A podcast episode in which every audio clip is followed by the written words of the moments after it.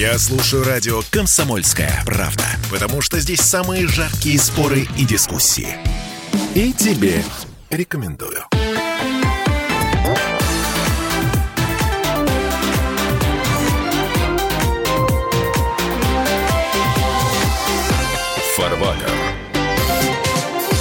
Россиян объединяют нравственные ценности, духовные устои. Они рождались и крепли на протяжении всей тысячелетней истории России. И сегодня объединяет наш многонациональный народ, для которого во все времена искренние глубокие чувства патриотизма были и остаются священными.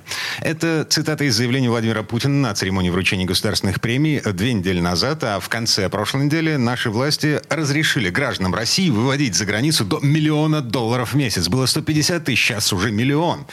Это патриотизм, это нравственность. Это во благо нашей стране. Короче, всем привет, я Дмитрий Делинский. Михаил Делягин, депутат Госдумы, доктор экономических наук. Михаил Геннадьевич, здравствуйте. Здравствуйте. И Сергей Кобин, доктор технических наук, автор книги «Нравственная экономия». Э, Сергей Викторович, добрый день. Добрый день. Ну что, как вы оцениваете решение наших финансовых властей?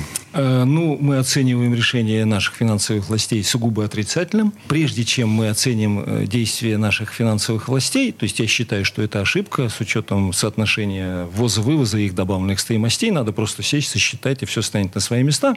А я бы хотел поговорить про антипод тому, что э, сказал наш президент. То есть нравственные ценности и патриотизм, объявил президент Российской Федерации, что совершенно справедливо. Надо понять, что антиподом нравственным ценностям являются иностранные меновые ценности, ну и, соответственно, национализм в его крайней форме фашизма.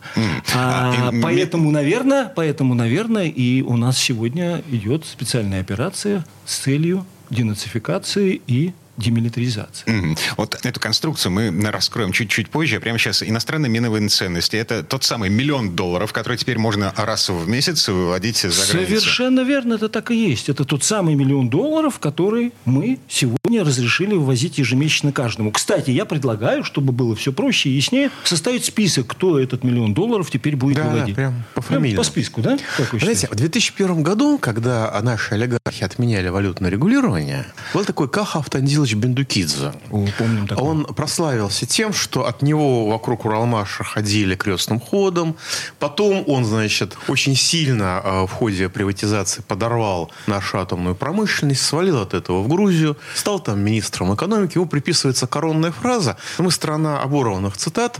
Фраза, которая знаком, известно, звучит так. Надо продать все, кроме чести. Там есть продолжение. Он человек с юмором, таким самооценкой. Потом, потом сказал, Значит, то есть, то есть надо продать все.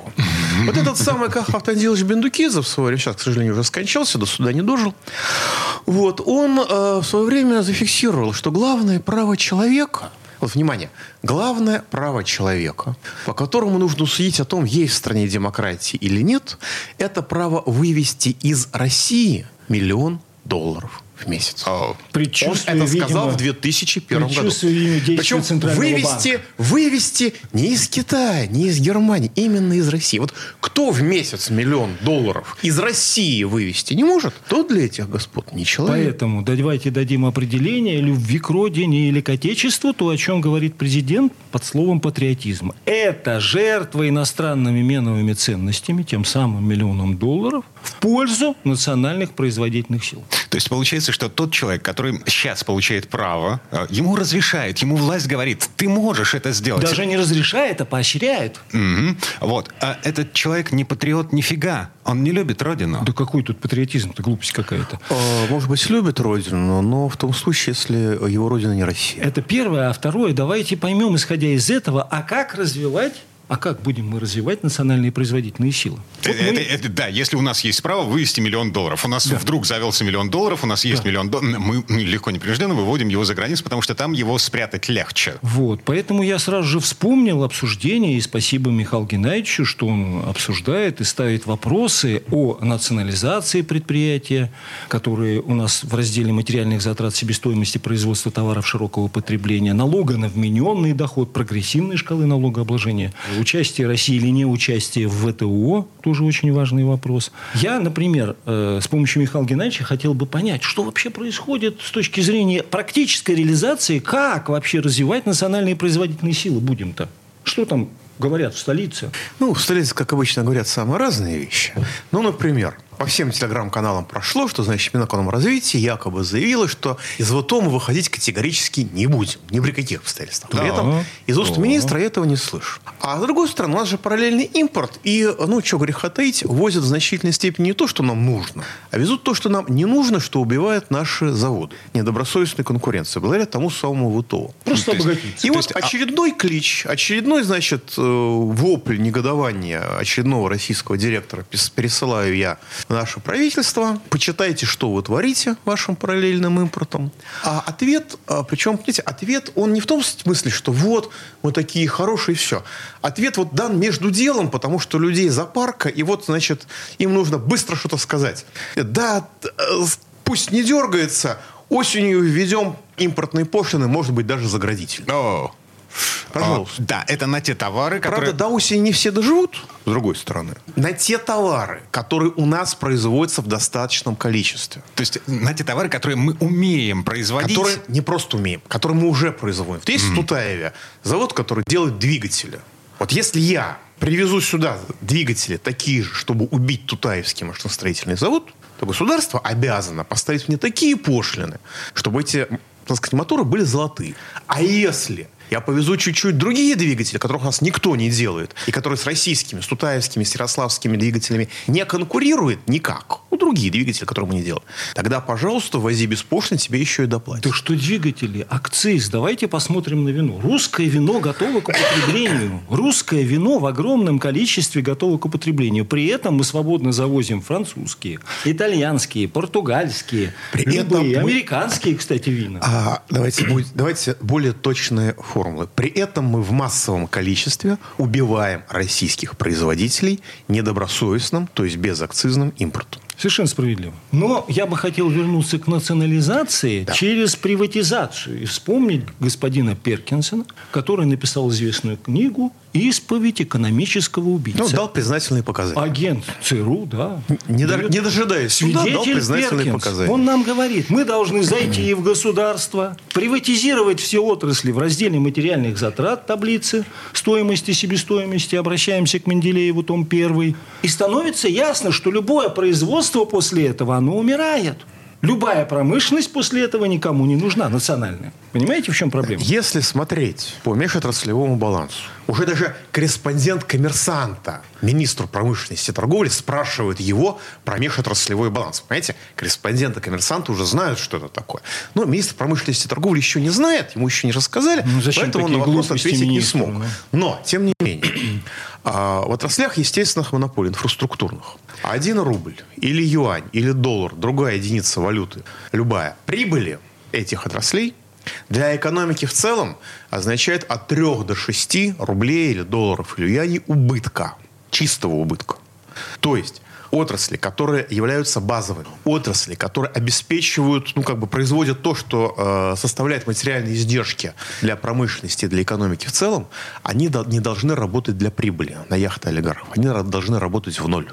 Они должны обеспечивать себе надежность, они должны обеспечивать себе модернизацию, они должны обеспечивать себе технологический прогресс, чтобы снижать стоимость своей продукции. Они так и называются. Простейший пример – это коммунальное хозяйство, жилищно-коммунальное хозяйство. Самый простой пример. Они так и называются планово-убыточные или с нулевой рентабельностью. Да, или с нулевой рентабельностью. Жилищно-коммунальное хозяйство.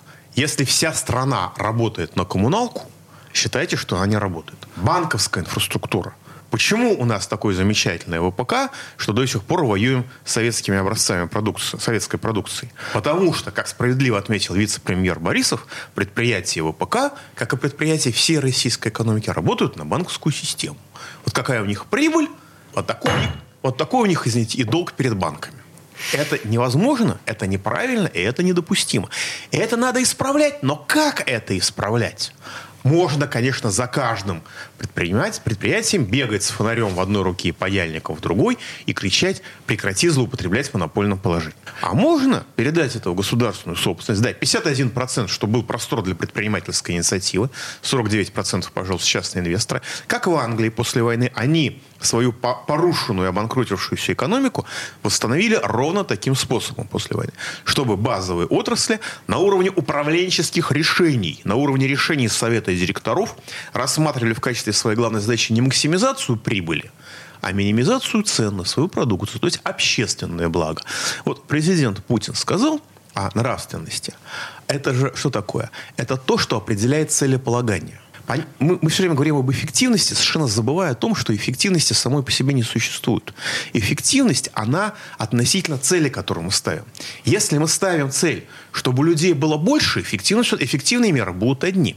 Если мы ставим цели, чтобы людей было меньше, эффективные меры будут совершенно другие, строго противоположные. А если мы ставим цель э, сделать так, чтобы прибыль э, была у владельцев компании, то э, не факт, что эта цель будет результаты э, реализации этой цели понравятся мы... всем остальным мы... Задача приватизации страны. отраслей отраслей, заключалась в уничтожении материальные экономики. затраты, заключалась в уничтожении промышленности, русской промышленности. И эта задача была успешно решена. Это мы вернулись к Перкинсу, к исповеди. Это мы вернулись да, к да. Чубайсу. И нужно исправлять. Да, Чубайс, Чубайс пока бегает, а некоторые из его, так сказать, коллег, скажем, Владимир Александрович Мау, уже начали отдыхать. Вот так что какие-то подвижки в этом направлении есть. Я единственный вопрос хотел бы тут в связи с этим задать всем интересующимся. А, а чем русские да. Сергей Викторович, вот этот вопрос давайте мы зададим после рекламной паузы. Э, через пару минут.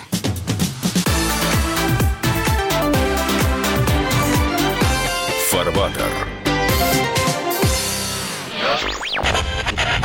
Попов изобрел радио, чтобы люди слушали комсомольскую правду. Я слушаю радио «Комсомольская правда». И тебе рекомендую.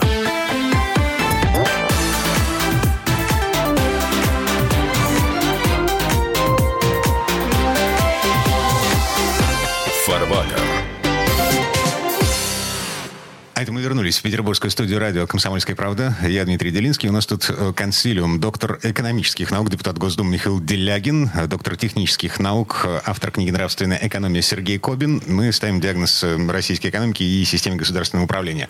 Сергей Викторович, в предыдущие четверть часа мы остановились на вопросе, который вы собирались задавать. Да, вопрос очень простой и понятный. А чем русские олигархи отличаются от украинских? Вообще, в чем разница? А, подождите. Да, в связи с чем а этот где, вопрос? А где вообще рай? Вот был, например, товарищ Ахметов.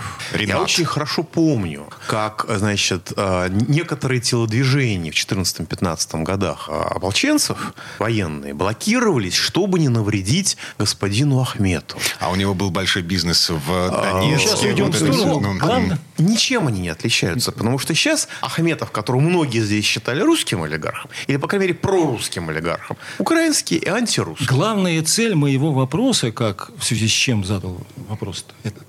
Именно такая, чтобы Нет понять, разницы. что и те, и другие не отличаются, правильно говорит Михаил Геннадьевич, ничем. И те, и другие приватизировали отрасли из раздела материальных затрат, таблицы себестоимости, добавленной стоимости и так далее, из первого тома Менделеева «Экономических трудов». Вот в чем дело. И те, и другие приватизировали тот же самый ЖКХ, те же самые энергокомпании, те же самые металлургические компании, те же самые сырьевые компании и так далее. А... И те, и другие, и цель их одна – развалить промышленность Украины, развалить промышленность России. Так, хорошо. А, значит, мы примерно представляем себе, где находится сейчас э, Ренат Ахметов, э, а где находятся сейчас наши олигархи. Это мы возвращаемся к основной теме программы. Патриотизм, не патриотизм. Возможность вывести миллион долларов в месяц за границу или обязанность ну, развивать наверное, российскую старших экономику. классов будет вывозить этот миллион долларов ну, сейчас, месяц. Сейчас. Или медсестра. Нет, строго по рекомендациям Дмитрия Анатольевича Медведева.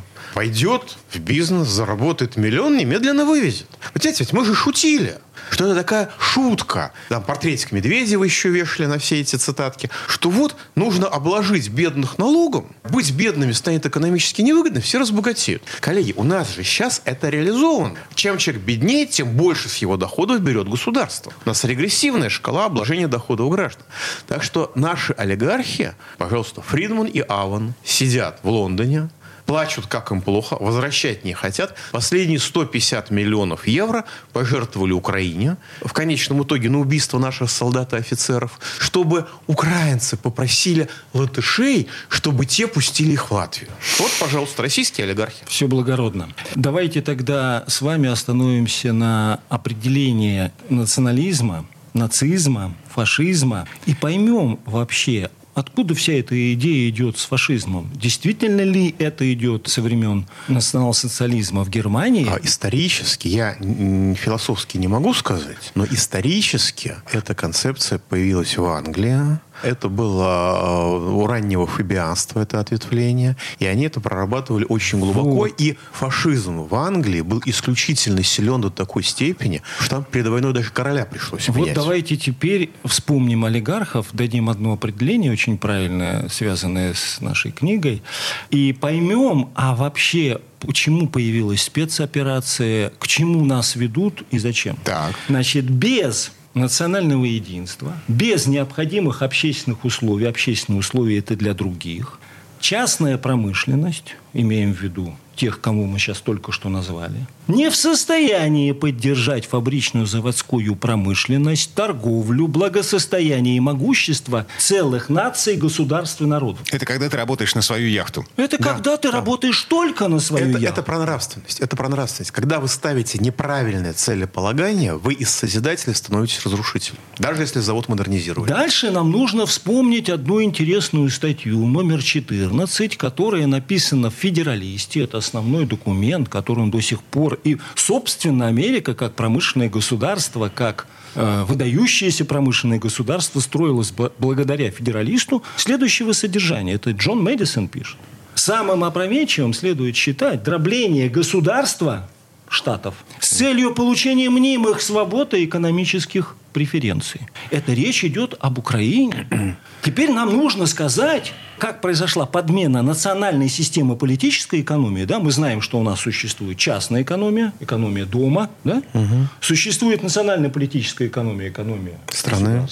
И существует мировая. глобальная, мировая, да, которой все кричат и говорят. И, и Англии было предложено сразу перейти от частной глобальной к мировой. Да? Теперь возьмем определение э, национализма. Да? Все великое, Брагаус фронт, создавалось из личного – через национальное ко всеобщему. И выделение только одного национального является губительным и Для антиисторическим. Теперь давайте поймем, что предлагают нам наши английские друзья. Не немецкие националисты и фашисты, а английские друзья. Они нам предлагают заменить, друзья, мы понимаем в кавычках, да? Они нам предлагают заменить вместо национальной системы политической экономии, вместо промышленности России и Украины, вместо единого государства, к дроблению о котором пишет 14 статья федералиста, они нам предлагают нацизм, национализм, который выкрашивают в цвет патриотизма. А проблема национализма в том, что его все путают с патриотизмом. А нацизм и фашизм – это крайняя форма национализма, когда мы говорим «это культурное насаждение правил».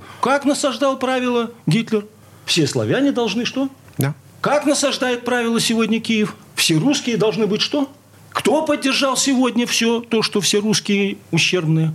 Вся Европа это означает, что идет подмена понятий с одной только целью, чтобы Россия на Украине не было национального единства и чтобы мы не могли развивать внутреннюю фабрично-заводскую промышленность. Поэтому вопрос, сколько фабрик сегодня предложила построить Англия, Франция, Германия и тем более Америка на территории Украины? Ладно, Россия, бог с ним, с Россией. Нет, даже не пытались за все это время ни одной. На самом деле вопрос очень правильный. Если вы хотите воевать с Россией, и вы хотите, чтобы Украина побеждала Россию, вы должны дать им возможность самим производить оружие, грубо говоря.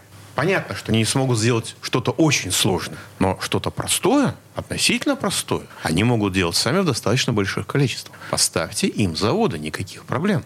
Ни одной мысли про это не возникало с момента привода Запада фашистов к власти с 2014 года.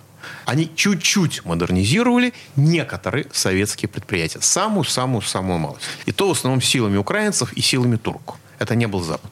А потому что логика заключается в том, что никто не должен развиваться, кроме себя любимых. В данном случае – кроме Англии, Соединенных Штатов Америки.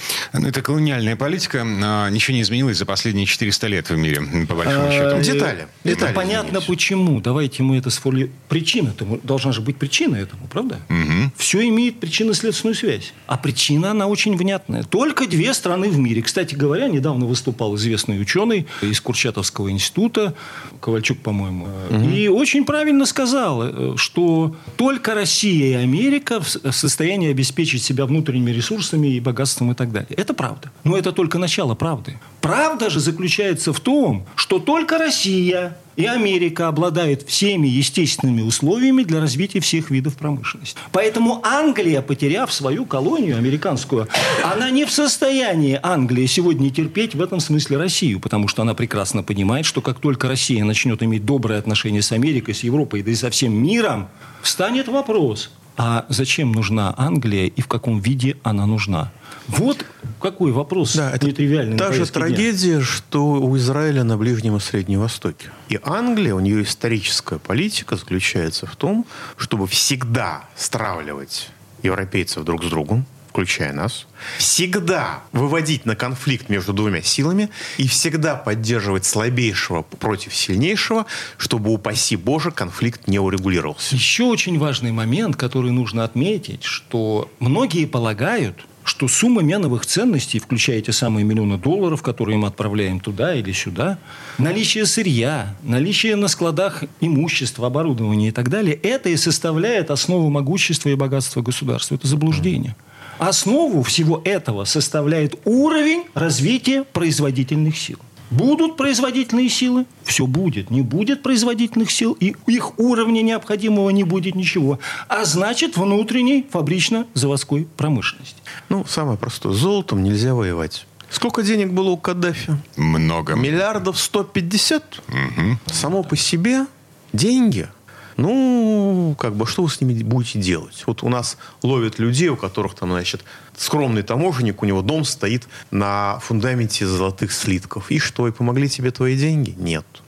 А деньги имеют смысл, когда они работают, когда они становятся мотором для созид... топ топливом для созидания, топливом для той самой промышленности. Потому что в больших объемах это только промышленность. Поэтому... Без этого деньги смысла не имеют. Без этого вы будете как скупой рыцарь или как наши, так сказать, господа, которые управляют нашей финансовой политикой, будете выжимать из всех до последней копейки, гробить людей, чтобы потом эти деньги растворились в воздухе. Поэтому, возвращаясь к началу разговора в отношении национализации, мы должны понять одно, что уровень производительных сил, он во многом определяется умственной производительностью. Умственная же производительность включает в себя и производительные силы, не только средства производства и технологии производства она еще включает в себя и нравственную силу. Да, это ключевой элемент производительных сил. Принципиально. Как целеполагание.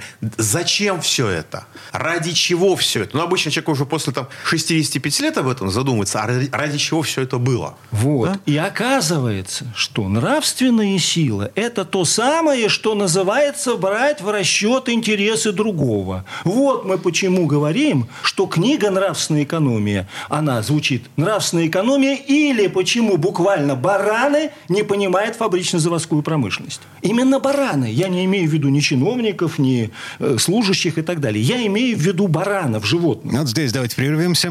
Впереди немного рекламы и новостей.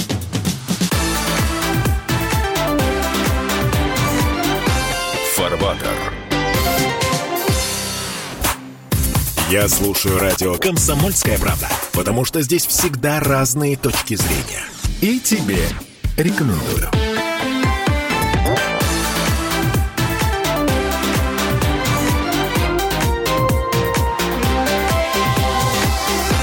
Фарватер это мы вернулись в петербургскую студию радио «Комсомольская правда». Пока шли новости, господа Делягин и Кобин призывали нас к национализации значительной части российской экономики. Цивилизованно. Цивилизованно. Стоп, стоп, стоп. Национализация важно. отраслей, входящих в раздел материальные да, затраты. Да. Это mm. не, не всех вообще. Да? И не, не на 100% вообще. А на 51%, чтобы было максимальное пространство для частной и инициативы. И национализации не отобрать, а заплатить да. деньги. Нет, самое, самое главное в этой ситуации, в этой истории. То есть деньги, чтобы все это заплатить, платить есть, никаких проблем здесь нет. Пожалуйста, можно сказать, ребят, мы вам деньги заплатили, вот вам вся страна в распоряжении, инвестируйте, вам создадим льготные условия. Мы же теперь национализировали отрасли, которые создают материальные издержки. Мы их национализировали не для того, чтобы теперь строить яхты чиновнику, а чтобы снизить издержки. Ведь люди, которые получат деньги свои, ну, бывшие олигархи, свои предприятия, во-первых, они смогут продолжать ими управлять э, в рамках 49%. Никаких проблем. Во-вторых, у этих людей появятся свободные деньги, и поскольку издержки будут снижены, условия для бизнеса будут созданы, у них появятся огромные возможности для инвестирования. Они же яхты строили не от хорошей жизни. Они строили яхты от того, что они сами задрали в силу своего частного характера. А материальные затраты до такой степени, что ничего развивать в России было невозможно. Здесь государство снизит издержки, скажет, пожалуйста, товарищи бывшие олигархи, все дороги вам открыты. Правда, здесь есть тоже маленький нюанс. Один. Было бы крайне полезно посмотреть, а что делал товарищ олигарх своим комбинатом в то время, когда он им владел. То есть, если он от чистой прибыли направлял на инвестиции половину, это понятно, нормально, все хорошо. Но если он направлял на инвестиции жалкие крохи, как у нас очень у многих сейчас проявляется, а основные деньги направлял в строительство яхт и прочие прихоти, ну тогда, коллега, ну, пожалуйста, доплати то, что ты не доинвестировал в свое предприятие. Мы помним дискуссию Михаила Геннадьевича с кем-то на телевидении, где ему сказали, как тяжело и трудно живут олигархи, и что для них очень трудно... А у меня есть рекомендация рекомендация... А оказалось, когда мы тут совсем недавно, совсем недавно мы обсуждали эту проблему, оказалось, что на дивиденды они выплатили себе, только три компании сырьевые, выплатили себе полтора триллиона рублей, угу. а на обновление капитала всего лишь навсего 450 миллиардов. Ну, как вот говорят, по... в Одессе две большие разницы. Да. Поэтому, когда сегодня они обращают эти деньги в обновление капитала, это будущее промышленное развитие. Но, вы знаете, если больше дальше. Если какому-то олигарху совсем тяжело жить в этом качестве, ему можно очень легко упростить спасти жизнь и предоставить ему возможность жить на зарплату, например, среднего учителя. Даже в Ленинградской области. Кстати, кстати, Я думаю, что он выдохнет с облегчением. А вот я сейчас. совсем недавно, то есть вчера, беседовал с одним очень уважаемым профессором из Большого университета Санкт-Петербургского. И с удивлением узнал, что зарплата ассистента на кафедре составляет 12 тысяч рублей, приват-доцента, кандидата наук, составляет 32 тысячи рублей, и доктора наук составляет 52 тысячи рублей. Я учитывая уважаемого профессора, задал ему вопрос. Я говорю, а вы не ошиблись? Может быть, вы что-то там не учли? Он говорит, ой, Извини, ошибся, да. Минус 13%. А, и потом мы переживаем, что у нас плохо с наукой, что у нас плохо с инженерией и так далее. Но это является отражением того, что все деньги искусственно страны деньги страны, искусственно загнанные в прибыли и сверхприбыли компаний, которые создают материальные издержки для остальных и, вообще говоря, должны работать вновь. Отлично. Возвращаясь к тому, с чем мы начали. Значит, с одной стороны, первое лицо в нашем государстве говорит о нравственности и патриотизме. Нас с вами, всех, в том числе и тех же самых олигархов, призывают к тому, чтобы отдуматься и вернуться к идее развития нашей страны. С другой стороны, та же самая власть. Нам говорит, слушайте, ну, что-то как-то мы погорячились со 150 тысячами долларов. Давайте-ка мы разрешим вам посылы, посылы государства. У президента очень хорошее чувство юмора с одной стороны. А с другой стороны, мы провели очень мощную либерализацию нашего уголовного законодательства. И мы за кратчайшие сроки, более чем в полтора раза, на самом деле сильно больше, чем в полтора раза,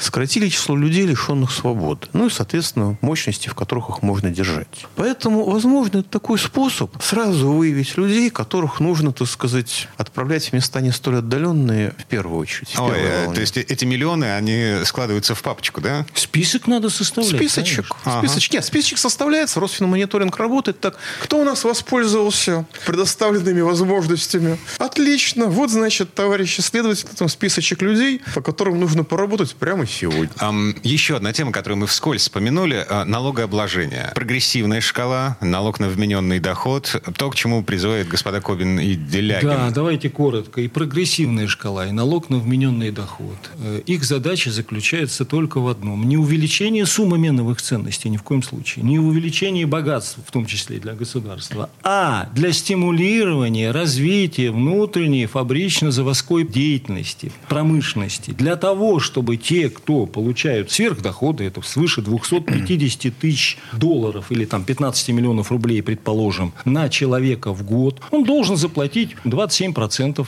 плюс. А не побежит народ, вот этот состоятельный народ из страны Тот в таком народ, случае? который побежит, он уже побежал. Только я вот не заметил радостных лиц, вот судя по отзывам Фридманов там и прочих, чтобы они там обрадовались. Их там, по-моему, не даже, ждут. Даже люди помельче. У меня, Это... значит, друзья пишут из Северной Рейн-Вестфалии.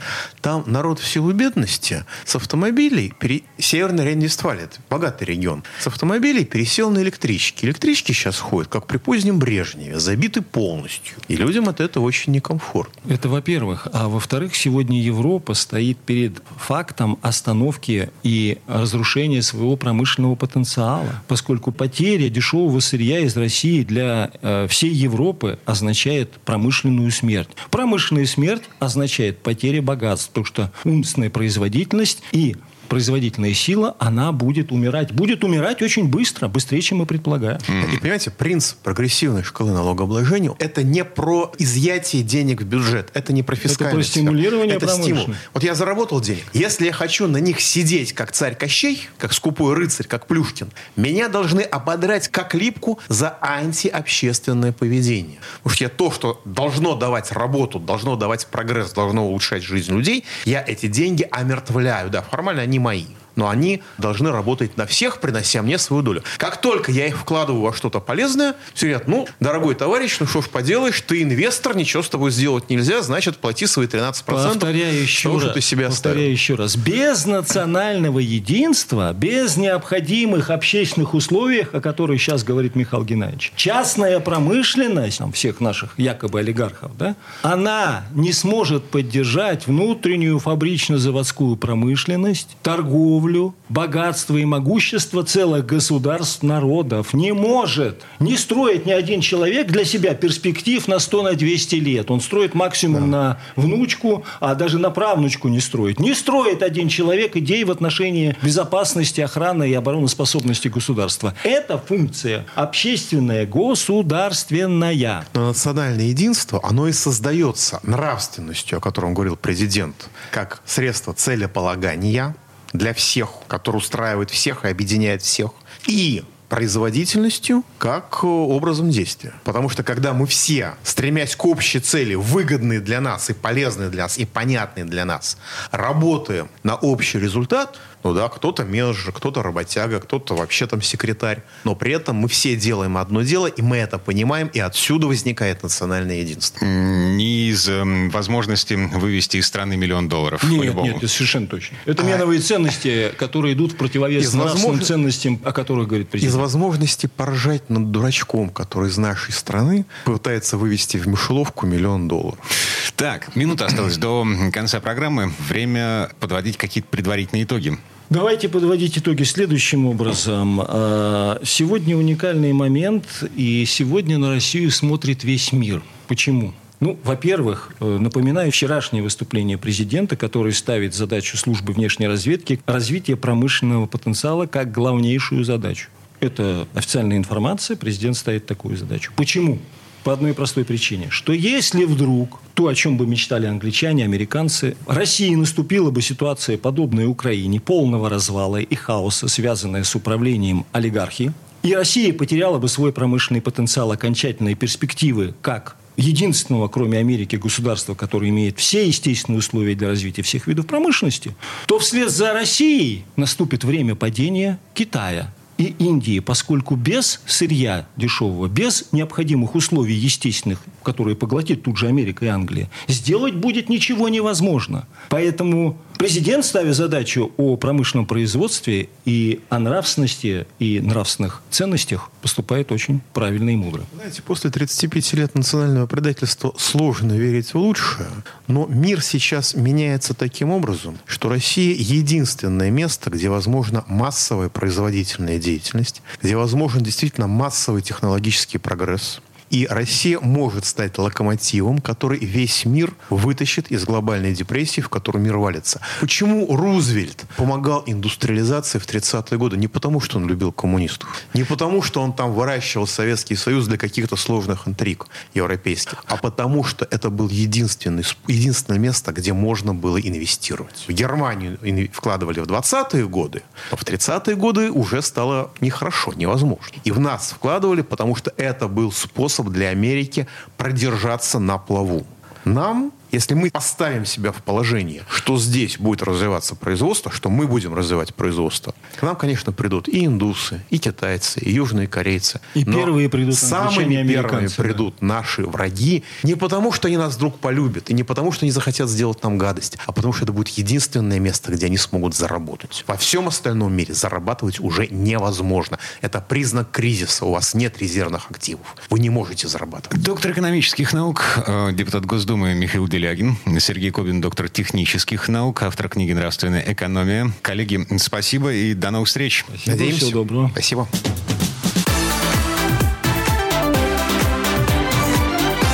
Фарбатер.